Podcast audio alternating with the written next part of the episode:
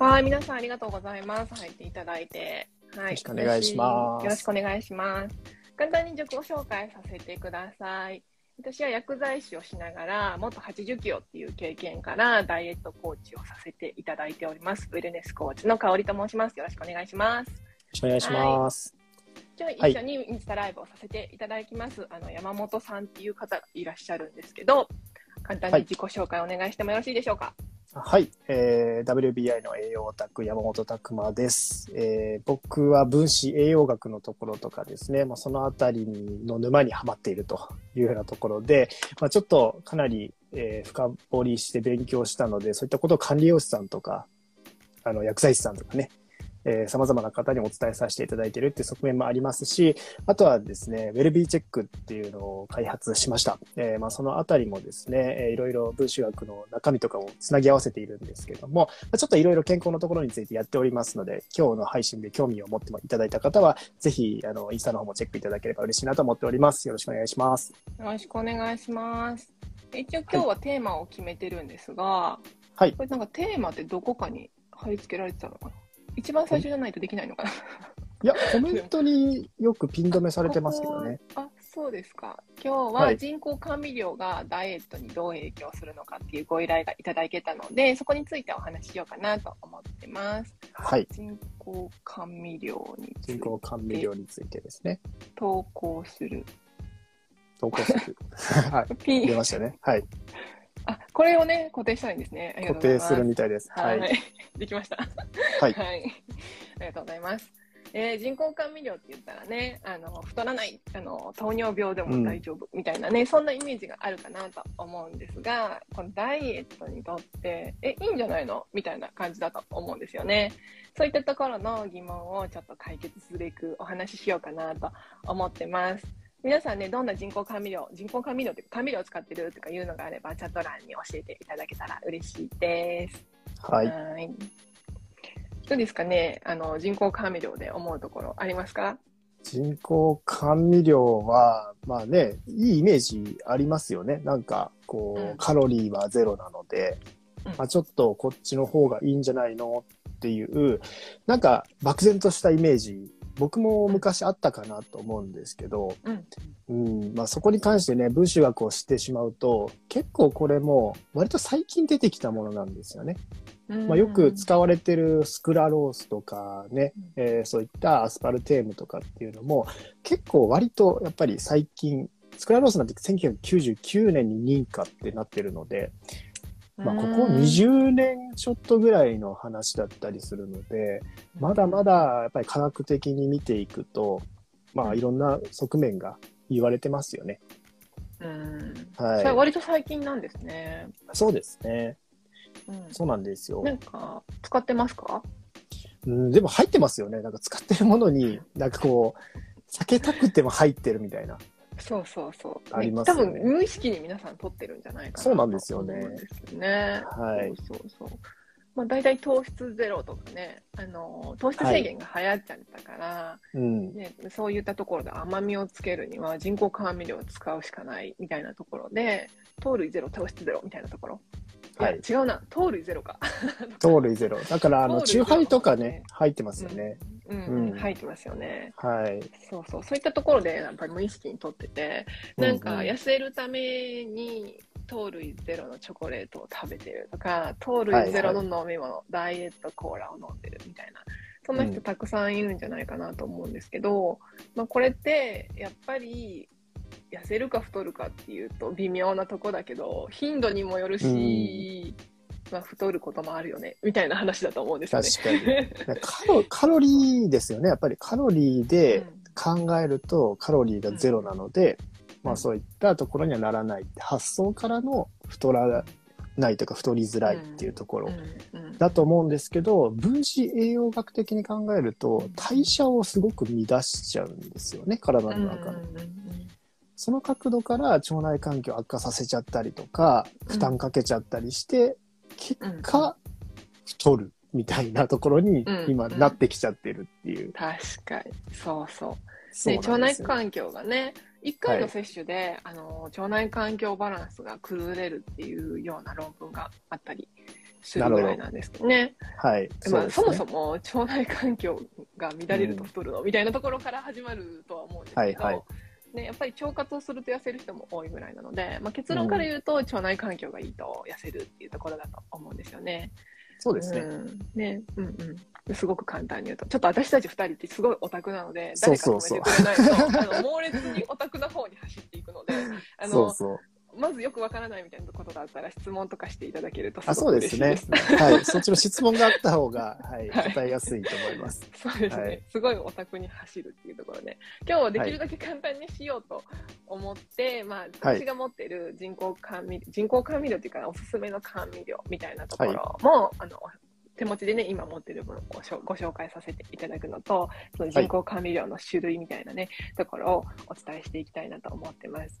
なんか、はいあ、カタカナがね、羅列されるんですよね。人工甘味料ね。ね。なんかアセスアセアスパルテームとかアスパルテームとか、はい。アアセスルファム系 そうそうそう。とかね、スクラロースとか、カタカナが多くて、うんなんか、え、悪いの？いいの？みたいなところでご質問いただいたのがきっかけなんですけど、まあ、商品としては、あ、コメントいコただいてますね。はい。オタクの話面白いですってありがとうございます。あなんかそう言ってくれる人はね、オタクですよ。そうですね。きっとね。はい。そうオタク傾向の人たちですよね。うんはい。はい。ね、そういったね、あの、アスパルテームとかうん。で、えー一番有名な商品で言うと、あの、あれですよね。あ、名前出てこない。名前出てこない。そう、あの、あれ、え名前なんだっけ？え、炭酸飲料とかじゃなくてですか？あの、そっちじゃなく商品として売ってる人工甘味料みたいな。あの、なんだっあけもうもうごめん、名前出てこない。ごめんなさい。なんだっそうけそう、まあ、よく入ってますよね。入ってます。なんか清涼飲料水とかね、あと、エナジードリンク系も入ってますよね。めっちゃ入ってる。うん、入ってる。なんかスクラロースとかアスパルテーム、うんそのあたりめちゃくちゃ見たら使われてますよ。そう、パルスイート、ありがとうございます。おお。パルスイート。そうそううそうそう。パルスイート。あ、そう、みんな教えてくれるおーパルスイート。すごいすごい。ありがとうございます。すパルスイートです。そうそう、パルスイート後ろ見てもらったらね、うん、あの、多分アスパルテームとかのパルが来てるんじゃないかなと思うんですけど、そうなんだ。そんなものが。多分ラカントもちょっと入ってたかな、みたいな。ラカント入ってないんじゃないですか？え、入ってなか入ってたっエリスけリトールが入ってるんだったかな。そう、エリスリトールとラカンカエキスのうんうんうん。うんラカントなはずなんで、ラカントにもちょっと種類あるんで、もしかしたら、ものによってはちょっと加わってるかもしれないですけど、うん、パルスイートの商品を今、ちょっと検索して、何が入ってるのかな。はい。ああ、うん。そう出てくるかな味の素さんが作ってるんですね。はいはいはい。味の素さんね。はい。次と、うん見てみよう。中身がすぐ出てこないな。裏面が見えない。これか。パルスイートあ、エリスリトールが主原料なんですかねエ。リスリトール食物繊維デキストリンですが、えー、甘味料、アスパルテーム、フィネラル、サラリン化合物、うんアセスルファム系、香料うん、ポリグルタミン、グルタミン酸も入ってる、これ。えグルタミン酸も入ってるんだー、。さすが味の素さん。あ、さすがですね。入れてるね。はい。そうですね。ね、まあ、グルタミン酸もね、味の素さんがメインで作ってると思うんですけど、あれも普通は GMO って言われて、海外では普通は売ってないものなので、そうですね。それも入っちゃうってところですね。うん、うんまあ、糖尿病の方にとって、たまに嗜好品で取るには、まあいいのかなとは思ったりもするんですけど、はい。まあでも代替ね、するとできるやつがありますよね。そうですね。うんわざわざこれを使わなくてもいいんじゃないかなっていうのと、うんうんまあちょっとじゃあ、あの、分子学的な角度から、えアスパルテームとかちょっと言わせていただくと、お願い。まあこの、めちゃくちゃ、まあ少量でめちゃくちゃ砂糖より甘いんですよね。砂糖の180から220倍の甘みを出せるっていうところで、で砂糖の甘みってどちらかというとちょっとくどいんですよ。たくさん食べるとちょっと胸焼けしちゃうみたいな感じなんですけど、さっぱりとしてるんで割とこう商材にも使いやすかったり、しかもカロリーが、のところが、えーね、ゼロっていうところはすごく、まあ、カロリー的にはいいっていうような考え方だと思うんですけども、まあ、結構ですね、研究としてされているのは、こう、腸内細菌層にまず悪影響を及ぼすっていうところなんですよね。だか腸内細菌のバランスを崩すっていうのが、もうこれ、あ甘味料全体に言えることなんですけども、まあその腸内細菌ってやっぱり何かを食べて何かを作ったりとかするので、極端にそういった一部の細菌の、えー増殖を促してしまったりとか、逆にまあ成分的に腸内細菌をこうやっつけてしまったりとか、そういうことが起こってってしまって、えーそのバランスで結構有用な菌を倒してしまって、インスリン抵抗性とかにつながるよと。今、インスリン抵抗性っていうのは、糖をうまく細胞内に持ってこれないような形になってくるので、まあ、糖尿病とかにもつながっていくにもありますし、あと結構言われてるのは性指数の減少とかですね。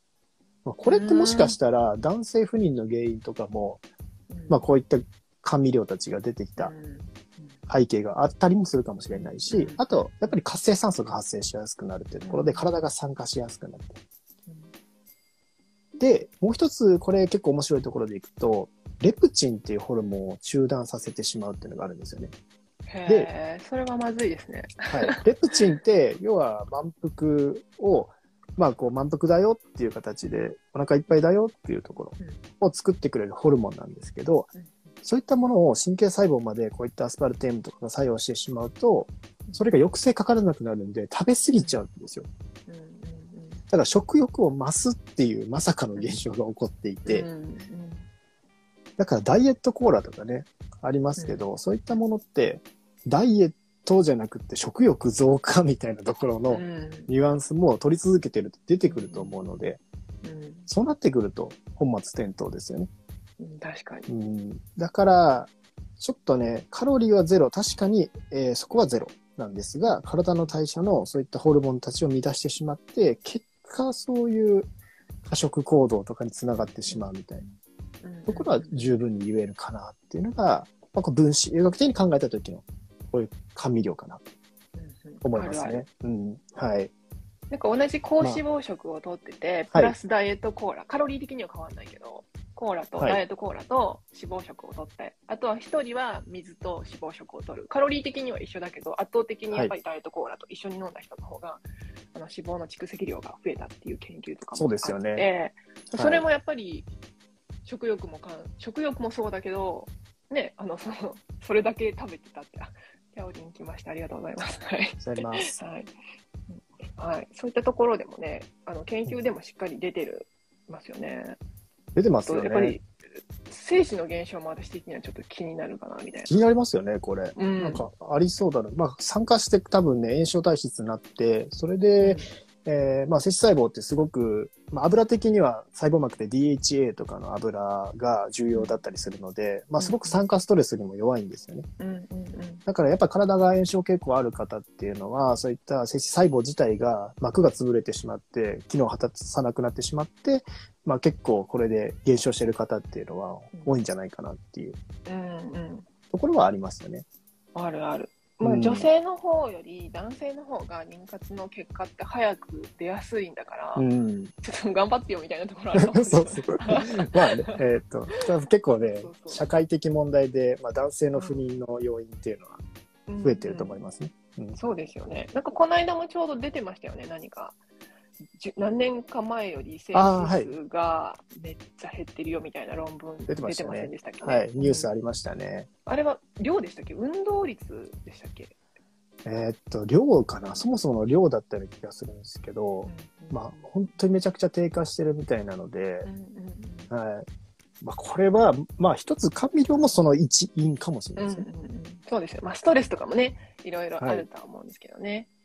そうそう、そういったところでね、やっぱ細胞から守るっていうところでは、まあ、女性ではね、美容、ダイエットだけじゃなくて、美容にもこう、ね、関係がするところかなと思うんですけど、やっぱり活性酸素って言ったらね、細胞を傷つけるナイフみたいな感じなので、ね。はい。人工甘味料がそのナイフをね、増やしてしまっているっていうところでは、美容的にもあまり良くないんじゃないみたいなところもありますよね。ありますうね。んうんうんうん。まあ、炎症って、まあ、あらゆる不調の要因にもなってくるので、で、うんうん。炎症、腸内が炎症すると、うん。コルチゾールっていう物質がどんどん出てくるんですよ。炎症を止めるために。うんで、コルチゾールって、要は、抗ストレスホルモンで、ストレスを感じた時に分泌して、まあ、体を戦うモード、まあ、それに対応するモードに持っていくためのホルモンなんですけど、うんうん。これが出続けると、まあ、交感神経優位とか、まあ、あうんの、どちらかというとオンモードになるので、まあ、そういったところでですね、副腎疲労につながっていったりとか、まあ、副腎疲労をこじらせるともう動けなくなってきたりとか、うんまあ、やる気出ねえってなったりとかするので、うんうんまあ、そのあたりの二次副産物なんか途切れたあ、本当ですか？あ、途切れた。大丈夫かな？大丈夫です。はい、あ一瞬、はい、途切れましたが。アーカイブは残りますので大丈夫です。はい。はい。そうですね。いろいろ派生するので注意。うんはい、うんうんですね。うん。そうですよね。うん。コルチゾールね、あの、アドレナリン出したりするので、そう、イライラしやすかったりね。そう、感情が不安定になっちゃうので。確かに。あの子供とかでも人工甘味料のドリンク飲みすぎたら切れやすくなったりするかもしれませんよね、そしたらい。やー、あるんじゃないですかね。そうですよね。なんかあの、うんママさんも私のフォロワーさんには多いので、食育っていうと、なんか響く方は多いかなと思うんですけど。いや、ありますようん。あのー、うんまあちょっとね、添加物つながりでいくと、着色料とかってかなりこううん子供の多動性とかえーにつながってくるって研究、これ前から出ているので、うんまあ結構世の中的にはそれ消されちゃってますけども、うんうん、まああるんだろうなっていうところですうんね。うんううんん。あります。うんうんうんうんはい。そう、なんか人工甘味料が入ってるようなものだったりとかすると、なんか着色料もなんか入ってるようなもの多いですよね。グミとか、おいおい。ドリンクもそうだし、なんかプロテイン飲んでる人とかもそうだし、プロテインっていうかあの BCA とか、なんかスポーツドリンク的なね、そうです飲んでかね。ら運動するみたいなやつとか、あの着色料びっくりするぐらい入ってそうな 青い粉だったりとかしますもんね。ああいったの子供がね、飲むとね、やっぱり、あれですよね。多動が増えたりとかそうなん。ですよ。うんそうなんですよね。やっぱりそういう、もうおやつとかね、ほんと入ってますよ。入ってます子よね。供のおやつ系は注意しないと、ガンガン使ってるんで、うんうんちょっと注意ですね。は。はいい。なんか健康志向の人とかダイエットしてる人とかで言うと、プロテインとかも結構飲んだりする人いるかなと思うんですけど、やっぱり安いプロテインとかだったりとかすると、まあ、あの有名なところで言うとマイプロテインとか 言うとめちゃくちゃ安いけうんうんうんど、あれ後ろを見るとスクラロース入ってますよね。入ってますよね。あのーねそう、そうなんですよ。タンパク質とかって、うん何も味付けなかったらめちゃくちゃまずいですから、多分飲めない人が多いんですよねう。ん。うん。そこを、やっぱカバーするには、そういったちょっとした味付けが必要で、ただ、まあ本当はない方がいいですね。そこの部分も。うんない方がよくて。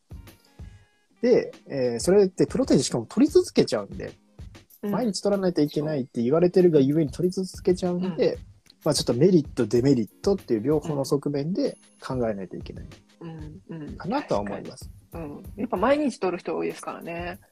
はい。うん、そうです。なんか、ちょっとフェーズを分けた方がいいなと思ってて、うんまずも甘いのがないとタンパク質を取れない方っていうのはもう欠乏傾向にあるので、まず 欠乏なんで 欠乏というか、なんかその、ね、タンパク質を普段から取ってないってなってくるとで、体内減少してる傾向があって、それによって不調になってる可能性が高いので、うん。うんまあちょっと添加物のデメリットを取ってでもタンパク質入れてった方がいい人もいるんですね。うんうんうんただ、ある程度もうちょっと元気になってきたら、さらに意識を上げていただきたくて、そういう添加物もないようなものも取れるようにしていくといいのかなうんうん、と。はい。ちょっとそこのあたりは使いようですよね。そうですよねあ、はい毎日口にするやつにスクラロースは怖いっていうところですね。コメントいただいてます。そうですよね。うん。そうですねね。スクラロースって塩素ついてるんですよね。あの分子構造式見ていただいたら、そうそうそあの高熱で塩素発生するんですよ。だからあのオーブンとかで焼いちゃうと塩素発生しちゃうっていうところがあるんですよね。確かなるほど160度だったかな。まあ確か。うん。なんでちょっと、プロテインのね、あお菓子作りとかも流行ってると思うんですけど、それちょっと焼かないでみたいなところですよね。そうですよね。これ構造を見ると、スクラロースも逸話があって、これもともと、何でしたっけ、えー薬品系のものを作ろうと思った時に途中で見つかった成分っていう、へ話があったりするんですよね。だから結構科学的な、そういった塩素が構造式に組み込まれてたりとかっていう話があって、だからちょっと注意しないといけないですよね。うんうんううん。ん。そうなんですよ。そっか。スクラロースもかなり摂取したマウス実験ですけども、腸内細菌数を変化させたりとかしているので、うんはい。まあ、ちょっと注意ですね。ろ砂糖のそうです600倍の甘みらしいです。ねえ。そう、人工甘味料的な甘みが嫌いっていう人とかも中にいたりするますよ。ね。独特な感じですもんね。それはそれで、それも普通のダイエットコーラじゃなくて、普通のコーラを飲むっていう選択になったりとかしてる人がいるので、それはそれでどうなのみたいなところもあったりするんですけど。そうですね。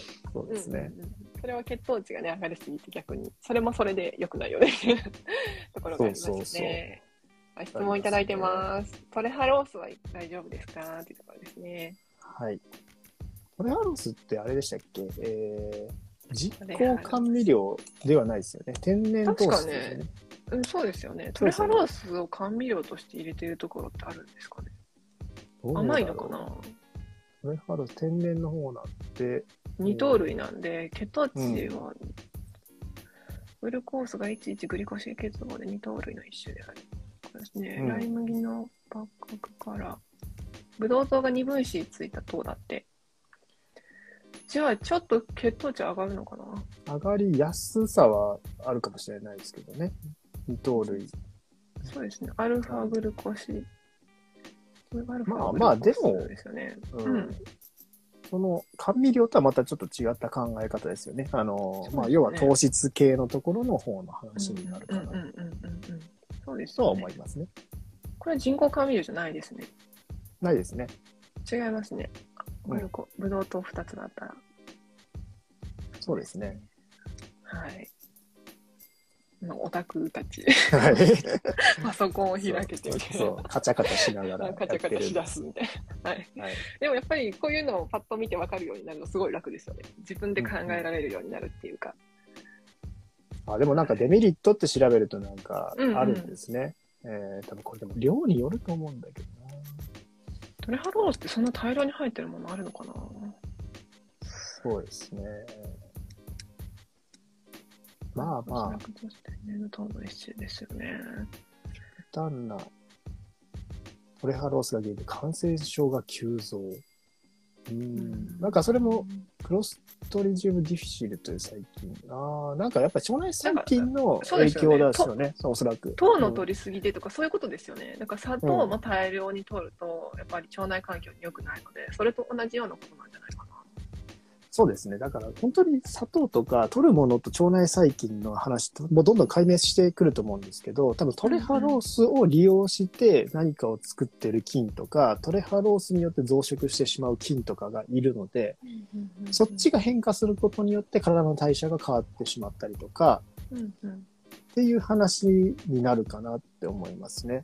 うんうん。これ、スクラロースとか、まあ、甘味料もそうなんですけど、ややっぱりそのものを利用して生きている菌がいてしまったりとかするので、うんうんうん。そのあたりは、まあ難しいですね。そうですね甘さ控えめって書いてあるから甘みが欲しい人はちょっと物足りないかもみたいな感じですかね。うん。うん。だそうですね。いろいろ血糖値は上がるのは上がるんですよね。摂取した時に血糖値をゆっくり上昇させることから体にいい糖質とさえ思われていましたって話が、トレハロースあるんですけど、どうやら腸内細菌にも影響を与えるよっていうのも分かってきてる。やっぱこれってなんかあれですよね、添加物とかも初めはいいものとして、あ、これがあればいいんだっていう、あの、トランス脂肪酸とかもそうじゃないですか。もともと動物のそういった脂肪、飽和脂肪酸が結構動脈硬化とかそういう原因になるよみたいな話があって、うん。じゃあ代替案できないかっていう時に、うんうんうん。えーそういったリノール酸とかを水素添加させてちょっとカチカチにさせてマーガリンとかに作ってあこれ健康的な油できたって思ったらめっちゃ悪い作用もあったよみたいな。うんうんうん。多分そういった、まあ、スクラロースとかもそうですけども結構そういったものって多いと思うんですよね。うんうん。メリットデメリット両方あると、うん、そうですよね。メリットもあるし、デメリットもありますよね。そう。はい。難しいじゃあ、おすすめで何か、は山本さんが撮ってるやつとかってあるんですか？僕ね、僕でもそんなにこうね、甘味料とかを気にしすぎるのもダメだなと思ってる、うん。あの、っていうとこなんですけど、まあでも安全と言われてるのはやっぱりエリスリトールとか、うん。僕はよく使ってる、糖質取るときに使ってるものとしてはオリゴ糖とかですかね。おお、オリゴ糖ね。はい。まあそのあたり中心ですね。なるほど。じゃ決定的、徹底的に血糖値を上げないぞみたいな感じではないって感じですよね。まあそうですね。えー まあそこの部分って、えーまあ、糖質も必要なときは必要なので、うん。はい。あの、毛嫌いしすぎるのも、ね、赤血球とかってもう糖質依存の細胞なので、うん。うん。はい。制限しすぎるとかなりエネルギー不足になってしまう人とか。もいますし、まあある程度ね、えーまあ、取りすぎない程度にいれば、うんまあ僕は大丈夫じゃないかなと思いうん。うます。ん。はい。確かに。なんか低血糖傾向の人とかね、糖質制限しすぎて元気ないとか逆に太るとか、あの、うん脂肪肝になっちゃうみたいなことも結構出てるので、はいあの。糖質は上がりすぎない形でうまいこと取っていただいた方がいいかなっていうふうに思ってるんですが、でもなんかお菓子作りとか、そのめちゃくちゃ取るよねみたいな時あるじゃない？コーヒーに入れる砂糖とか、あれって結構大量にはないっ。てくると思うので、そういった時にそういうじ人工甘味料じゃないけど、そういう天然甘味料、血糖値上げない甘味料っていうのは使えるんじゃないかなと思っていて、はい。あ私の家にあるやつをちょっとここに準備してみたんですけど、あ、はい。はい。えっとね、その今お話があったエリスリトール、エリスリトール。は1キい。ロ、これ1キロでうん売ってるんですけど、そう。これ1000円ぐらいなんですよね。なんかオーガニックのものもあったりするだろうし、これは多分違うと思うんですけど、うん、うん、うん。まあ、甘いコーヒーがたまに飲みたいみたいな時とかは、こういうの入れて上手に付き合うといいんじゃないかなっていうふうに思ってて、まあ、これの特徴としては、なんか人工甘味料じゃなくて、まあ、こういう甘味料を使ったら、冷たい感じがするっていう人がたまにいるんですけど、まあ、そ。の味覚って正解なんですよね。うんこれって、あの、吸熱反応をするので、あの、おーヒヤってするんですよ。なるほど、なるほど。そうそう。あと、冷やしちゃうと、あの、結晶化してしまって、ジャリジャリします。そうそう。だから、お菓子によっては、ちょっと使い勝手が悪かったりするかもしれないっていうところが特徴ですかね。でも、逆になんか、プロテインボールみたいな感じで、チョコレートのプロテインとこういうので合わせて、そのシャリシャリ感を楽しむみたいなお菓子があったりとかうんもするので、使いようかな、みたいなところですね。なるほどエリス。リトール。ベースリトールってあれですよね。あの、発酵食品とかにもともと入ってる糖アルコールなんですね。うん、うん。そう。そうなんです結構よ。面白いんですよね。だからお味噌とか最にも入ってるとか。そうですよね。最近では体内でも合一部合成されてるって話も出てきてたりあとかして、そうそうそう、そうですよね。うん。なんか結構この成分自体は、なんか結構面白いなって、今後多分もっと解明して、されてくるんだろうなっていううんうんうん。話ですね。そうそう。うんなんかエリスリトールは今のところ、あれですね、あまり悪い影響ないって言われてますよね。はい。そうですよね。で、私がい今まで買ったことがあるのが、こういう、これ中身がないんですけど、はい。なるほど。スイートピアっていうところのやつで、ラッカンカって書いてあると思うんですけど、これ茶色でした。ああ、ラカムカ、ラカムカエキス。なるほど。で、これが何が入ってるかっていうと、エリスリトール、さっきのやつと、はい。ラカンカエキスっていうやつなんうんですよ。うんうん。ラカンカって茶色いんですけど、ミックスですよね。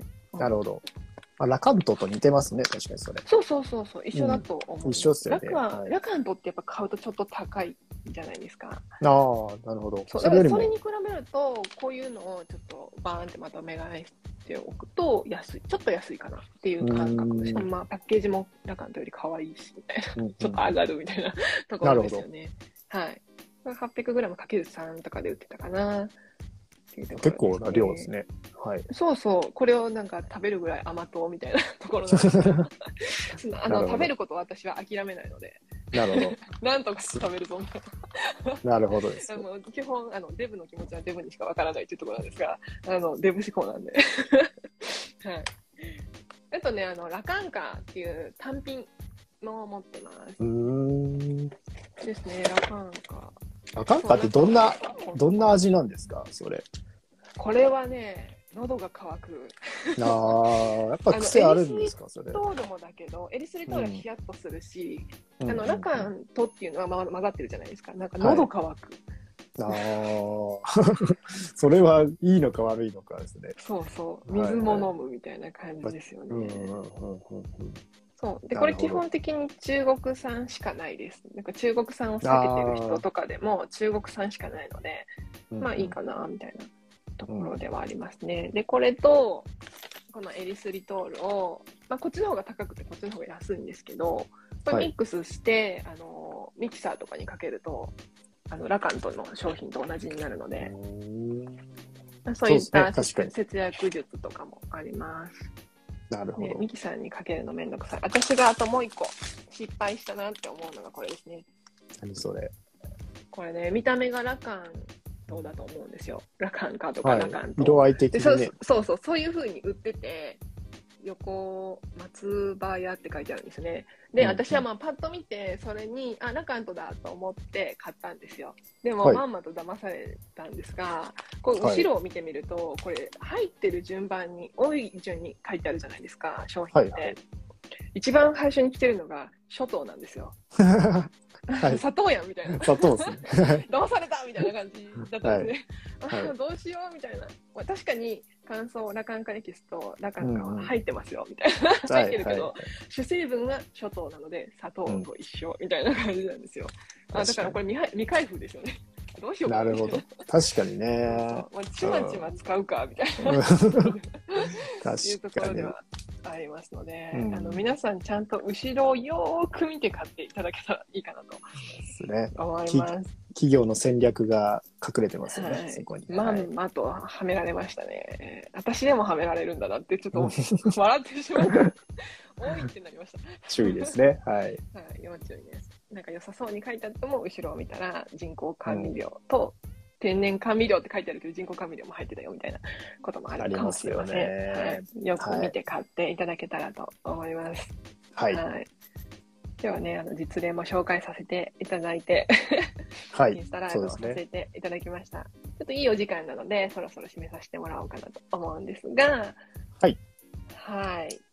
私たち、えーこの組み合わせ、ちょっと何なのって思われてる方もいらっしゃると思うんですが、あの、はい。私たちオールインワンオンラインサロンっていうところで、小学校、あちっちゃい時か、ちっちゃい時に学びたかった健康だったり、美容っていうところの栄養のところをね、知りたかったよっていうのを今学校で学べるっていう風にしたオールインワンのオンラインサロンをあの共同でやらせていただいておりましてここにいるはい山本さんは教頭先生です。はい、はい。教頭をやらさせていただいております。はい。私はダイエット科のあのダイエットの先生としてあの香り先生としてやらせていただいております。月額980円で入れるあのオンラインサロンになっていて、えー今だったらね、バーチャルキャンパスっていうメタバースを使ったうんバーチャルキャンパスがあるので、そちらの方で私はタロットを引いたりとか、あのダイエット相談をさせていただいているので、ちょっとカウンセリングまではちょっとな、みたいな人とか、いや、自分でこっそり学びたいみたいな方とかだったら、あの、そういった教頭先生とか私とかがブログとか更新、音声音声配信とかもしているので、それでこっそり勉強していただいても結構ですし、そういったいろんな使い方ができる学校になっています。先生、はいどうぞ。はい。そうですね。あの、け健康第一学校オンラインサロンっていう形で、まあ、11月1日からリリースさせていただいてやっているんですけども、本当にですね、まあ、こういった知識っていうところ、まあ、知識って、すごし、すごくもう選択肢じゃないですか。で、知識の知らなくて損してる方ってたくさんいらっしゃって、で、こういった話っていうのは、結構ですね、2000年以降に発展してきてるんですよね。細胞とか、そういった、えー分子レベルの話とか。で、新しく健康のところって、昔言われてたところより話が変わってきたりしてるんですよね。やっぱりそういった最新情報に触れるっていうのが自分を守るためにもなるし、強いては家族、子供たちを守るためにもなるっていうのが、まああるんですけども、なかなかですね、じゃあ、えー僕たちも栄養とかって発信してますけど、これを学校の授業でですね、栄養っていうのを作りたいって言っても、じゃあ文部科学省に行って何年かかるんだって話じゃないですか。であれば、こういった世の中ネットが普及してきて、オンラインサロンが、えーいっぱい出てきて、学べる環境を作れるわけなので、作っちゃおうっていう発想でやってます。なので、コンセプトとしては、子供の頃から〇〇を学びたかった人のための、えー、こういった学校っていうところのコンセプトで、まあ、僕は教頭先生として、こういった分子学とか体の仕組みを守りたかった人のための部屋みたいな形で勉強部屋を作ったり、香織先生であればダイエットっていうところですよね。そういったところの情報を発信いただいたり、とは妊活とかバストケアとか様々な先生が今20、えー、数名いらっしゃるんですけども、そういった方々から情報をたくさん得ることができたり、え時にはその先生を捕まえて交流することができたりとか、まあ、こういったバーチャルの環境を作りました。なので、えー、月額980円、本1冊よりも本当に安いです。それで、ご自身の選択肢が広がってですね、さらに周りの方を守れる知識、最新の知識が得られるのであれば、とても、ね、安いと思いますので、まあ、ぜひあの1ヶ月だけでもやめることできますので、ぜひですね、中覗いていただければ嬉しいなと思っております。めちゃくちゃ有益な情報もたくさん発信しておりますので、えー、ぜひですね、お守りとしても持っていただければ嬉しいなと思っておりますので、よろしくお願いします。はい。で、ポイントシステムとかもあるので、ポイントを駆使すれば450円ぐらいで入れちゃうので、すごいお得かなって思います。はい。はいっていうところで、次回のテーマはちょっと忘れてしまいましたが、はい。あの、こんな感じで毎週ライブしようかなと思ってるので、あの、コメント、DM でコメントいただいても結構ですし、あの、質問どうぞみたいなところで、あの、ストーリーにね、貼らせていただこうと思うので、もしよかったら、あの、質問リクエスト、あの、質問リクエスト、はい、こういったところいただければ、あの、二人で、オタクが二人が回答させていただきます。よろしくお願いします。よろしくお願いします。また来週ですね。はい。はい。じゃあ、ここら辺で締めさせていただきます。またねまたね